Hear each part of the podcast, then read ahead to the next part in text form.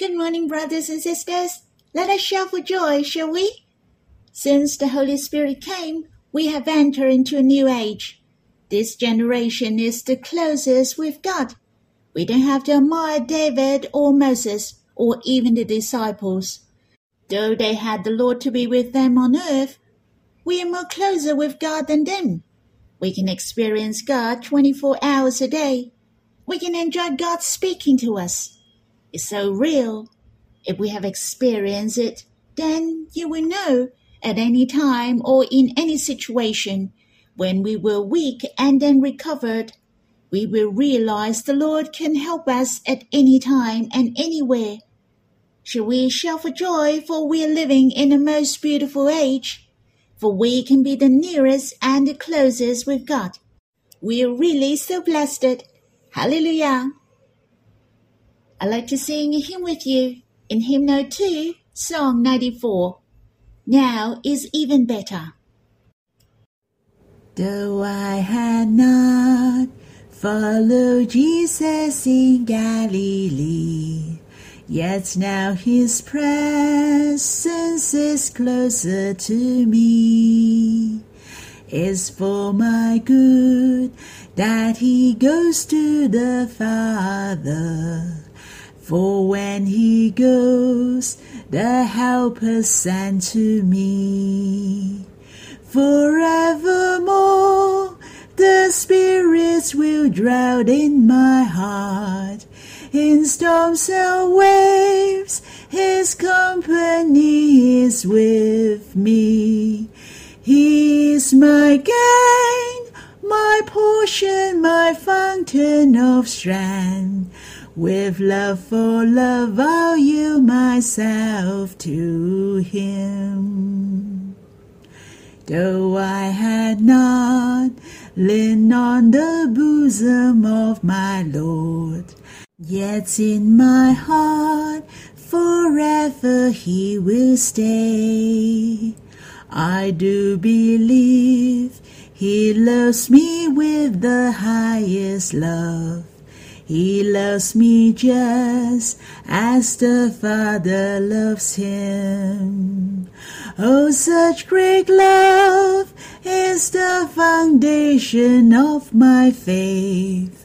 Oh, such great love is the drive all through my life. Oh, such great love draws me away from worldly cares. Oh, such great love binds my heart to his as one. Though I had not offered perfume for his death, yet my spirit and body are all his. Now I am a holy and living sacrifice. I'll pour myself at the feet of my Lord, devoted to his glorious plan. I'll strive for him. His way I'll go forward with no returning. With the best gift, I'll seek the favor of my love. I'll watch and wait to see my beloved in the clouds. I hope you have time to quiet yourself and respond to Him, or you can sing another hymn to worship the Lord. Let's have some time to be with Him face to face. You can stop the recording and we'll read the Bible when you're done. May the Lord bless you. Brothers and sisters, we'll read the first psalm in Book 4, Psalm 90, a prayer of Moses, the man of God. Lord, you have been our dwelling place in all generations. Before the mountains were brought forth, or ever you have formed the earth and the world. From everlasting to everlasting you are God. You return man to dust and say, Return, O children of man. For a thousand years in your sight are but as yesterday when it is past, or as a watch in the night. You sweep them away as with a flood. They are like a dream, like grass that is renewed in the morning. In the morning it flourishes and is renewed. In the evening it fades and withers. For we are brought to an end by your anger. By your wrath we are dismayed. You have set our iniquities before you, our secret sins in the light of your presence. For all our days pass away under your wrath. You bring our years to an end like a sign. The years of our life are seventy, or even by reason of strength eighty. Yet their span is but for toil and trouble. They are soon gone, and we fly away who considers the power of your anger and your wrath according to the fear of you? So teach us to number our days, that we may get a heart of wisdom. Return, O Lord, how long? Have pity on your servants. Satisfy us in the morning with your steadfast love, that we may rejoice and be glad all our days. Make us glad for as many days as you have afflicted us as for as many years as we have seen evil. Let your work be shown to your servants, and your glorious power to their children. Let the favor of the Lord our God be upon us, and establish the work of our hands upon us. Yes, establish the work of our hands. I give thanks to the Lord that we have reached to Book 4 the title of Psalm 90 has clearly mentioned that it is the prayer of Moses, the man of God. I have a deeper impression about this psalm. It may have something to do with my age, that I'm older and getting close to 60, so I'm better related to this psalm. First of all, I find Moses was very busy, yet he had the leisure time to write the psalm. Here he was addressed as the man of God. That meant he was the one who was close to God. In fact, Moses was close to God. It is written in the Bible. Thus the Lord used to speak to Moses face to face, as a man speaks to his friend. It's really admirable. The friendship between Moses and God is real. It's not from our imagination. Moses drew near to God day by day. It was his conversation with God face to face. God made known to me he loved to be friends with man through Moses, to talk with us in person, to know us and be close to us one on one. These verses here mention face to face. It doesn't mean that God has a face, but the spirit of man can be with the spirit of God closely just like you're talking with your friend leisurely and joyously. But you need to have time, but not in a rush, for it is hard to establish the friendship in a hurry.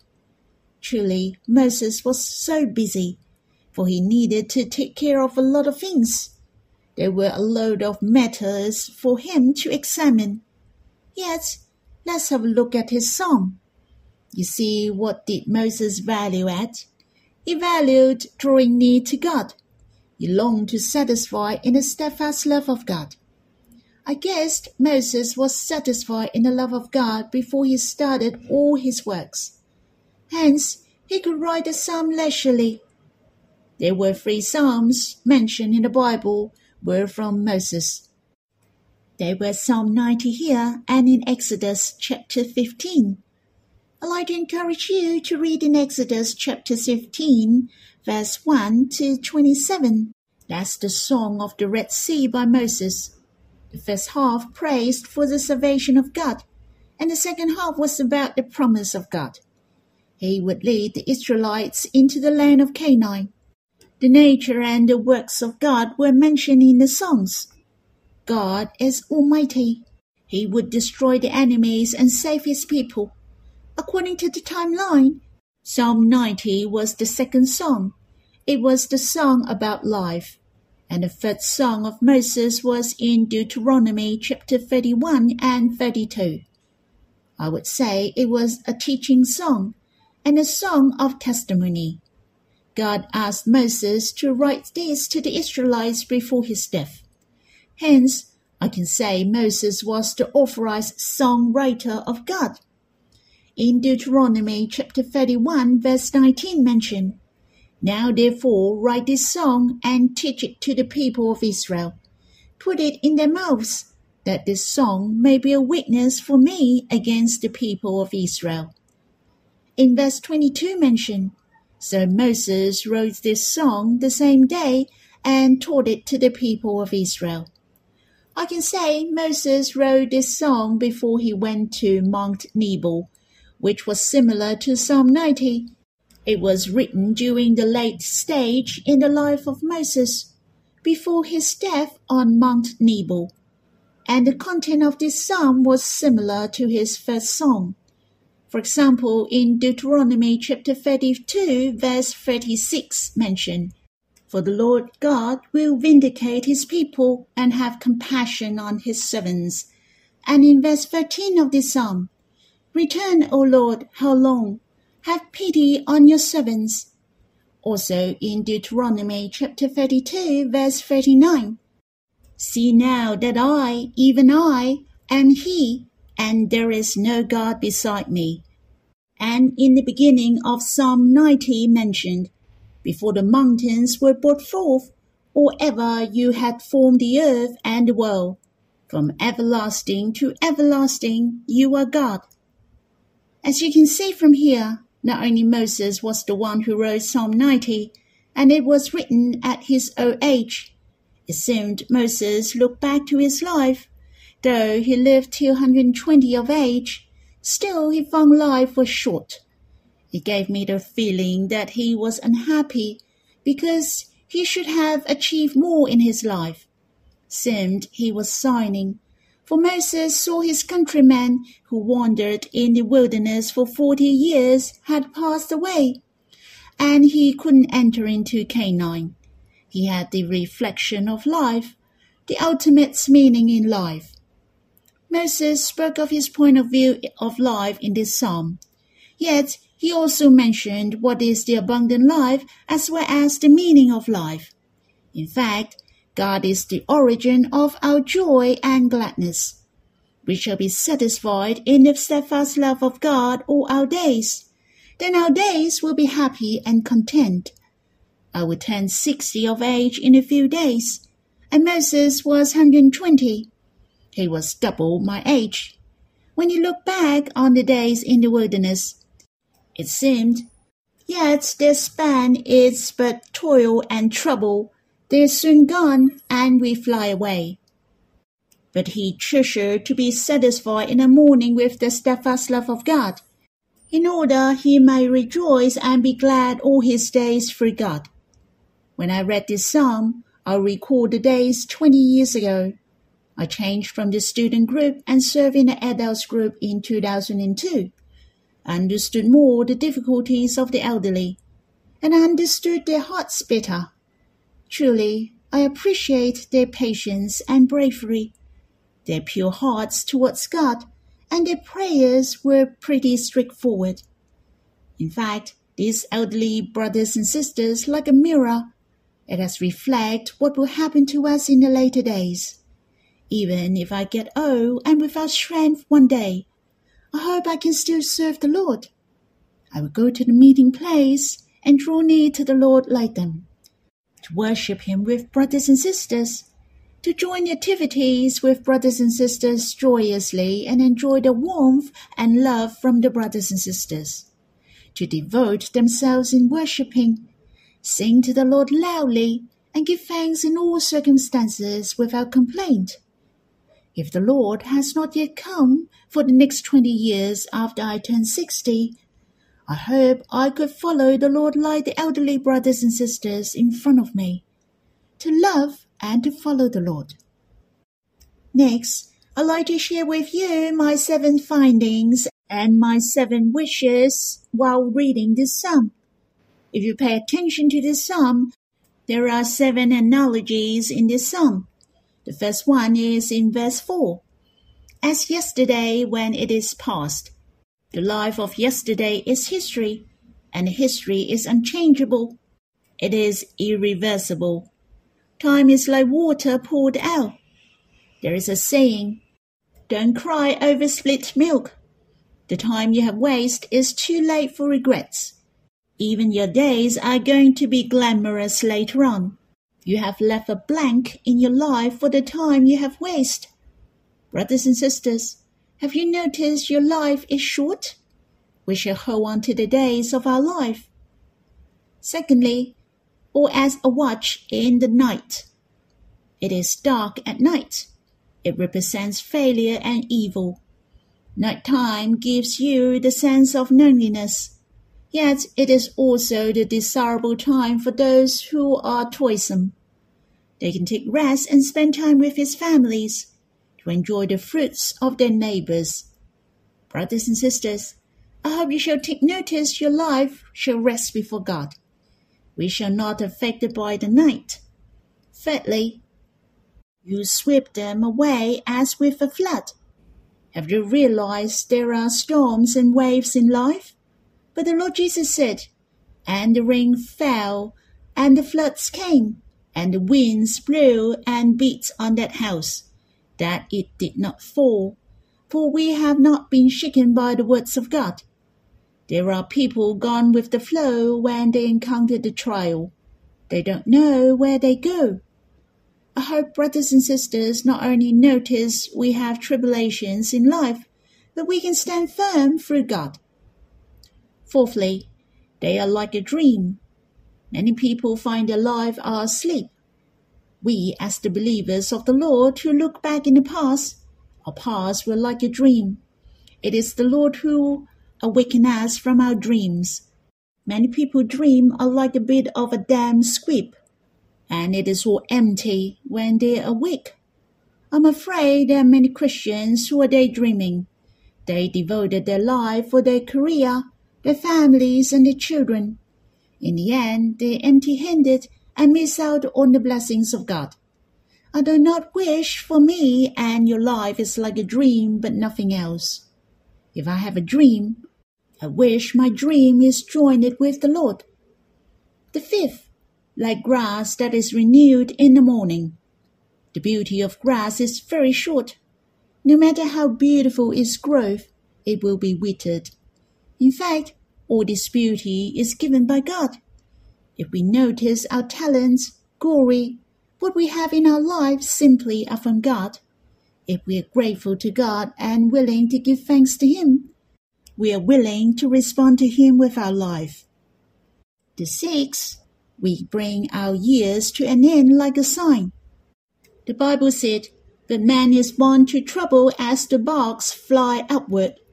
Very often, we sign helplessly. We may realize there are many things in life that are out of our control. Your experience has told you that you're willing to help in many things, but you are unable to do so. However, we're different. God is our refuge. He is the all loving, the only wise God, the Almighty. Though we are lowly, yet God is the one who helps us, is the greatest. Have you noticed God reach out his helping hand to us when we're in need? May our life no longer be a sign, but is rich in joy and gladness, to be amazed by the greatness of God. Lastly, and we fly away. As we grow older, you may notice time flies. Time has wings. One year has passed in a twinkling. Ten years have passed in a blink. Having said that, we have to grasp the time. Treasure every moment you have to make the most of it in your life. After sharing the seven analogies, seven findings, how do you feel? Are they related to you?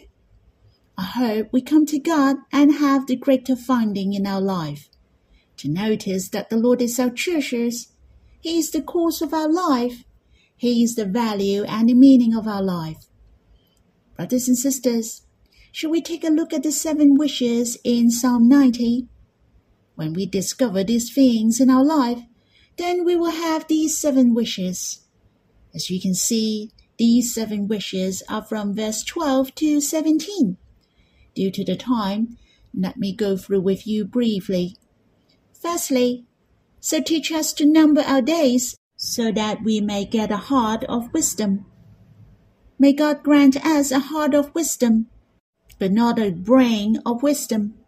For heart of wisdom helps us to be with God closely. Our days have increased in quality and quantity. Secondly, return, O Lord, how long? Have pity on your servants. The heart of Moses turned to God alone. He focused on God. What he was waiting was for God to return. We shall be strengthened and get help through God in order we can overcome sin and temptation. May we learn the lesson to look upon God. Thirdly, satisfy us in the morning with your steadfast love, that we may rejoice and be glad all our days. This is the most important prayer. I can say his wish is also the wish of God. In fact, God longs for us to be satisfied in his love. The word all our days. Of course, God likes us to rejoice and be glad in all the days of our life. It's not a problem at all to be satisfied, to be joyous, and to be glad for God, for He is waiting to be gracious to us. It is up to you whether you will go to Him daily or not, to satisfy His love and enjoy His love and affection, so that we are joyous and be glad all our days. The fourth, make us glad for as many days as you have afflicted us, and for as many years as we have seen evil. What the psalmist after was a rejoicing heart, for only a rejoicing heart can overcome the sufferings. Without complaining and having a peaceful and quiet life, our joy is from God exceeding joy. He is the fountain of joy.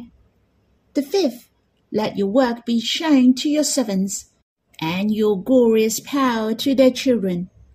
This wish is to ask God to show to us His glory, that we have the glorious generation continually, to take up the task and commitment, and let the next generation finish if this generation couldn't, to pass it on continually in order His will to be shown and be done.